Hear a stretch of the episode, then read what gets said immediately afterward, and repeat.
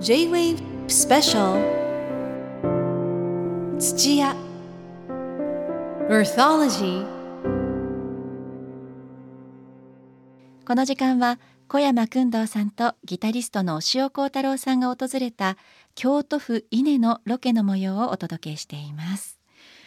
ね、先ほども見せていただいたあの、はい。たくさんのお写真、はい。やはり切り取ってみるとまええ。たその、なんかこう美しさみたいなものが際立ちますね。そうですね。もうどこにレンズを向けても絵になるそんな街並みなんですよね。はい。ええ。今あの高島さんに見ていただいている僕が撮った写真なんですがこれホームページでもご覧いただけますので、ぜひ皆さんご覧いただきたいと思います。はい、そして後半では、えーこの伊根の町にあります日本一海に近い酒蔵向井酒造を訪れた様子をお届けします。お塩さんはお酒は飲みますか？そうですねお酒飲みますね。そこのなんかその土地土地のお酒とかあるとこう、じゃあライブとかでこう回ったらそこの地酒飲んだり地酒を飲んでみたりとかしてそこの土地を感じてみたいなと思うんですけどね。なるほど。え。吉田さん今回なんとこの伊根町にも酒蔵があるんですか？こんな小さな町に。そうなんです。ええ。それがあちらにある。はい。向井酒造ね、井酒造さん、はい。えー。向井酒造ですか、はい。あ向井酒造さん、えー。じゃあちょっとご案内していただけますでしょうか？はい、ぜひお願いいたします。では、できました。あの当時の邦子さん。あ当時女性当時。はい。あどうもはじめまして。よはじめまして。ろしくお願いします。お願いしまーす素敵なとこですね。ありがとうございます。こんな海の近くに日本酒の蔵があるとは知りませんでしたありがとうございます。当時になって何年ですか？えっとね、二十二年目になります。じゃあもう若くして当時そうですね。ちょっとやらなあかんようになってしまって、こちらの向井酒造さんは創業何年ぐらいなんですか？創業が千七百五十四年なんで江戸中期になるんで、江戸中期でね二百六十六年目ぐらいになりますね。じゃあこの町とともにそうですね。はいはい。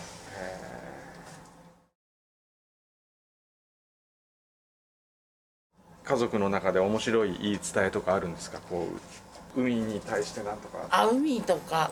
海はやっぱ普通にやっぱり落ちんように気をつけなあかんっていうやつで。家がすごいやっぱり忙しかったんで、子供見とれないんで、だみんなハマってました兄弟全員。あ海に？海にハマってます私もハマってまだ何保育所の時で泳げなくて、えうわーなってて友達がもうビビりすぎてもう立ち尽くしてて「呼んできて!」って言ってで今度ここでまた怖すぎてこう立ってたらしくて「どうしたの？クリコは?」って言ったら「落ちたはいわんかい!」って言って行ったらもう上がって這い上がってきてたとかあったんでみんな落ちてますね気をつけんとあかんですよねあの湾に面したところがはい船屋に普通こうなってるじゃないですか、はいはい。ここは湾に面した建物は何になってるんですか？建物あ酒蔵になってます。酒蔵。になってます。こっちでええ。っと蒸してええ。麹作りしえてえ母屋で蒸して、はい。で山側で仕込みと瓶詰めしてるんであ蔵になってます。あじゃあ昔はここからそのまま船で出荷してたんですか？あそうですそうです。ああの海側の方に大きな扉が開いててそこから出荷をああしてました。へえ。じゃあまあ酒蔵としては理想的な環境ですよね。そうですね。あのサビがえ日本酒サビが良くないんであそこだけちょっとやっぱ他の蔵より錆びやすいのはネックですけどえあの酵母の栄養にはい。ミネラルがあるんで、あーええ。やっぱその風に乗って多分塩分入ってきてるから、発酵力がすごく強い。あと殺菌力もあるんであそういう面では多分すごくいいみたいあへで、はい。すごい。もうこれが、はい。これですねえはい。いらっしゃいませ。ありがとうござあいます。りがとうございます。うん。あちょっと変わった。うん。あこれなんか美味しいですありねがとうございます。サビは、はい。あの良くないって言ってるけどもミネラルがあるっていうのはその話を聞いて飲むとなんかこうその感じます、うん、それは感じます。それがこの味の魅力なのかなあありがとうございます。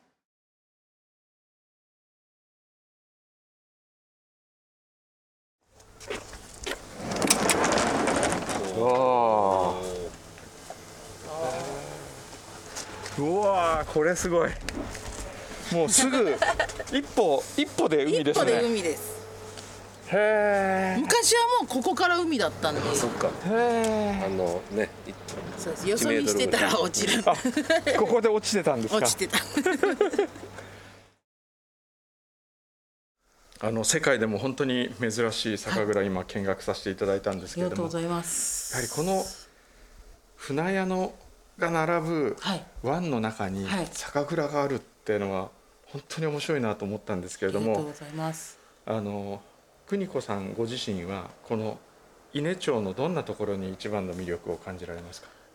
そうですね。やっぱりあのー私もやっぱ生まれてからずっと稲なんであ目の前に海のがあるのが当たり前で過ごしてきて仕事とかでこういろいろ全国とか海外行かしてもらってもやっぱ稲が一番いや稲が勝ったなっていつも帰れるのが嬉しいですよね。どどんなところがお好きなんですか？どうなんですかね。やっぱ目の前が海っていうのが、もうほんまにあの生活の一部なんで、もう黄昏たい時とかじゃないですけど用事がなくてもなんか海行って船があの昔はそこに船つけてあったんで。船の中で寝寝たりとか、何にもすることない時も竿垂らしてぼーっとしたりとか友達とちょっと魚釣り行ってくるって言って別に釣れなくていいんで竿だけさいや入れながらずーっと34時間喋り続けて餌1回しかつけないみたいな。とか。っていうやっぱそうですね。そういうやっぱり生活の一部として多分伊根町の人はみんな海があるのがやっぱ一番の魅力かなと思いますけど。普通の家に車があるような感覚で船がある。そうですね。もう昔は父によく泳ぐ時もすごい綺麗なところまで連れてってもらって、泳いだりとかしてたり、まあ、地元のねあの民宿おじいさんとかのやってた民宿はみんな船で酒買いに来てくれてたりもしてたので、ふ車より船で来られる方も、確かに。駐駐車場はないけど船着き場はあるみたいな感じですね。それこそヨットの方とかがあの止めたいっていうことで、直につけるとそこするからっていうので浮き桟橋をああの許可もらってつけさせてもらって、えそのヨットの方も船で買いに来れるようには今してあります。お塩さんどうですか？ヨットで酒を買いに来るですよね。ありがとうございます。5月から10月には結構週に1隻ぐらいヨットで来られて、へあのイギリスとかフランスと韓国の方からも、しいやオランダからも来た海外からも海外の方来がいらられって来られてびっくりしました。喋れない英語喋れないんであれですけど。なんかでもロマンがありますよね楽しい、ね。本当に楽しいです。なんか毎日見てても飽きることがないんで、風景も本当に、はい、絞りたての酒を飲みながらこの辺のこう海沿いに座っはいてつまんで飲むみたいなやりますやります。あの夏とか、え母とかみんなで仕事終わりに、うんちょっとお酒飲んでチョコ食べながら、え涼みがてら、えちょっとなんか暑い時は仕事終わったらそのまま服のまま飛び込んだりしてました。え えもういいですね。ジャバーンで飛び込んで、ああ気持ちいいって言って上がったりとか。え。で夏のめっちゃ暑い時はの妹と2人で12時になったら海飛び込んで、1時まで泳いで,、で上がって水道でバーって海水を落として「い。らっしゃいませ」って言うとべちゃべちゃで仕事をしてたりしてたんで。J-Wave Special 土屋。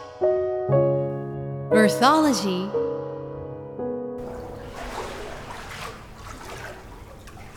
あの邦子さんにとっはい。てズバリはい。海とはどんな存在ですか？家。家っていうかもう当たり前あって当たり前ですよね。あの海さえあれば楽しいっていうか、とにかく暇だったらタモ持って覗いて魚取りとかタツノオトシゴとか取れ取れるんですよ。今もういるんですか？と言います。ほらほんで取ってみたくなこうやってガサガサガサってしたら、ええ入ってる。ポコポコポコってう。んって思ったらタツノオトシが45回取ってます。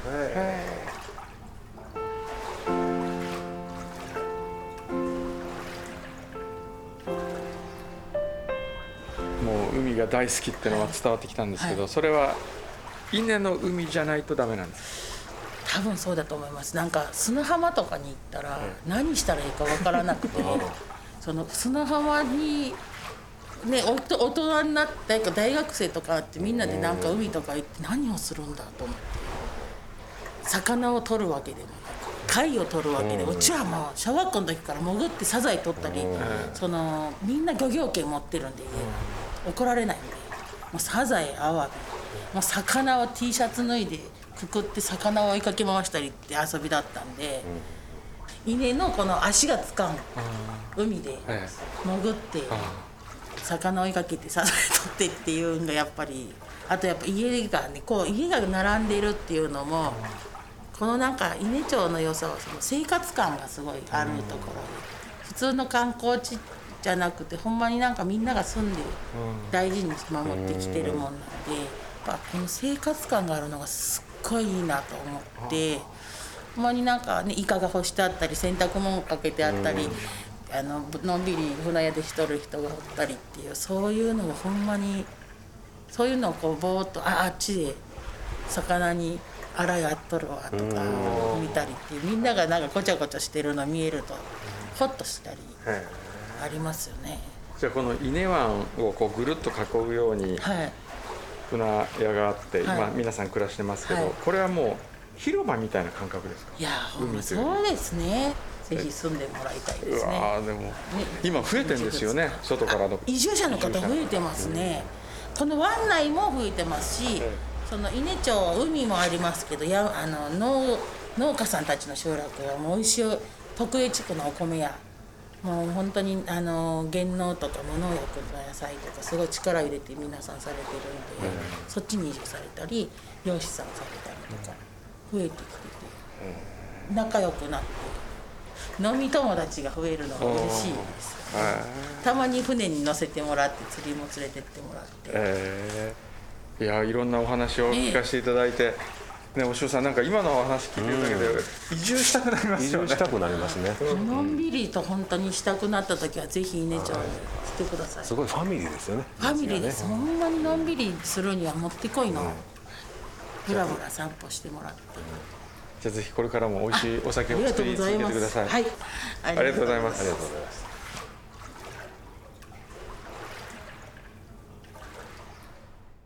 当時さんがまた向井邦子さん。ああもうね、なんか笑い声も素敵元気な素敵ない声で、えたくさんの方にこそううねね。お酒とはい。元気と元気と。喜びをこうはい。提供していると、あの試飲させていただいたんですけど本当に美味しくて、やはりその美味しさのポイントは海からの、うん。まあ、海風に乗ってやってくるミネラルもはいかなり影響してるみたいですよ。え飲んでみたかった？ないえんですか？あありますあります。本お土産で。当嬉しい。稲満開。これ珍しくはい。ロゼなんですよ。へえ G20 大阪サミットでも提供されたと言われる、日本酒とは思えないねこうほら、本当だ綺麗な色ですね。そうなんです。あありがとうございます。ないんですかって言ったら出てくるという 非常に嬉しい。あ綺麗な、ええ。本当ピンク色のはい。満開の桜のような美しいロそうです。ゼあのちょっと味の濃い魚料理と合わせるといいかもしれないですね、あの煮付けとかそういうのにはすごいよく合うと思います。じゃあ早速、ここではねちょっといただきない それはとそうですね。お家に持って帰らせていただきます、ありがとうございます。向井さんありがとうございます。J-Wave Special 土屋。Earthology J-WAVE スペシャル土屋アーソロジー今夜は小山君堂さんと私高島彩で水をテーマに考えてきました。さあ君堂さんいはい。かがでしたか、あの水の歴史から始まりましてそして、えー水の未来を考えたりあるいは食そして今水海と共に生きている人のことを、いろんな視点でまあ水というものに触れてきましたけれども、はい。やっぱり水が豊かなところはそのまま暮らしが豊かになるなと思いました、ええ、暮らしを豊かにする根源みたいなところありますよね。うん。ね、だからこそ、ね。あの前田さんのお話にもあった、はい。2050年には、はい。こう水で困る方が4人に1人はうんそうできてくるという、その未来に向けて、はい。今できることっていうのを本当に身につまされて考えますし、ええ。行動していかなきゃいけないなっていうふうにねね。感じましたね。それにしても、うん。前田さん、うん。28歳。はい、食べ直の秋元さん、30歳。その若い力がもうここまでいろんなことを見据えて社会を良くするために事業を立ち上げてやってるって素晴らしいですね。本当ですね、えお二人ともねしかも、ええ。こう幼少期から何かこうやっぱり自然や水や、こう野菜などに触れてきて、自分の中にある大切なもえのをええ。大切なまま未来に届けようっていうそんな思いがね、伝わってきましたよね。どうしたらああいう子供に育つんですかね。本当ですよ。もう、ええ。私また別企画で、ええ。その子育てについてもお 話伺っていきたいです。今度あれじゃないですか。はい、稲に子供連れてったらどうですか？ねえ。えそうですよね、ええ。やはりでもその体験っていうのがうん。大事だっていうことは、私自身ももう一度ね考えて行動したいですね。はい。子供を連れて行きたいですし工藤さんまたいろんなところを教えてくだあさい。わかりました。じゃあまた次回うん。どっか発掘してきますんで。はい。さあこの地球は私たちのものではなく私たちの子孫から借りている宝物です一人一人の思いやりや愛が次の世代にこの奇跡の星を引き渡すバトンになります。J-WAVE スペシャル土屋アーソロジー。ここまでのお相手は高島彩と。小山君堂でした。J-Wave Special 土屋。Earthology